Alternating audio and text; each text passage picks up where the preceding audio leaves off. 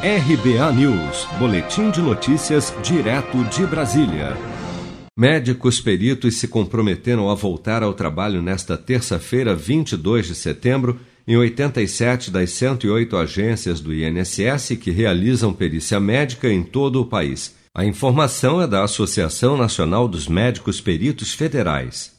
Os peritos que trabalham nas 21 agências da Previdência Social consideradas inaptas pela associação seguem em trabalho remoto. Segundo a ANMP, haverá mais vistorias nesta terça e a associação vai enviar ao secretário de Previdência a lista dessas 21 agências inaptas, bem como as pendências presentes em todas as vistorias para a devida solução caso a caso.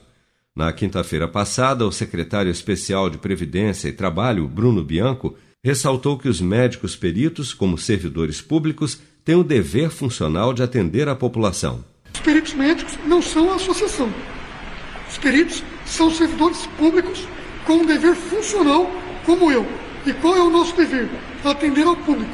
Chegou o momento de retomada. O INSS afirma que 1 milhão 568 mil pessoas esperam por atendimento, sendo que mais de 790 mil precisam de assistência presencial para autorizar o seu auxílio ou voltar ao trabalho. A orientação é que os cidadãos que têm o horário marcado de atendimento liguem para a agência para confirmar se está funcionando, Caso ainda não esteja atendendo, o INSS autorizou a remarcação da perícia médica por meio do número 135 a partir desta terça-feira. Segundo o INSS, dos 486 peritos que deveriam ter voltado ao trabalho, 149 retomaram os atendimentos presenciais nas agências nesta segunda-feira e 1.376 perícias já foram realizadas. O governo afirmou na semana passada que os médicos peritos que não retornarem ao trabalho terão os dias descontados.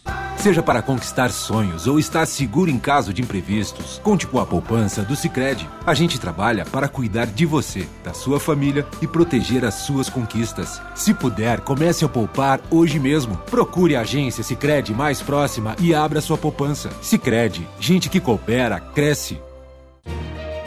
Com produção de Bárbara Couto de Brasília, Flávio Carpes.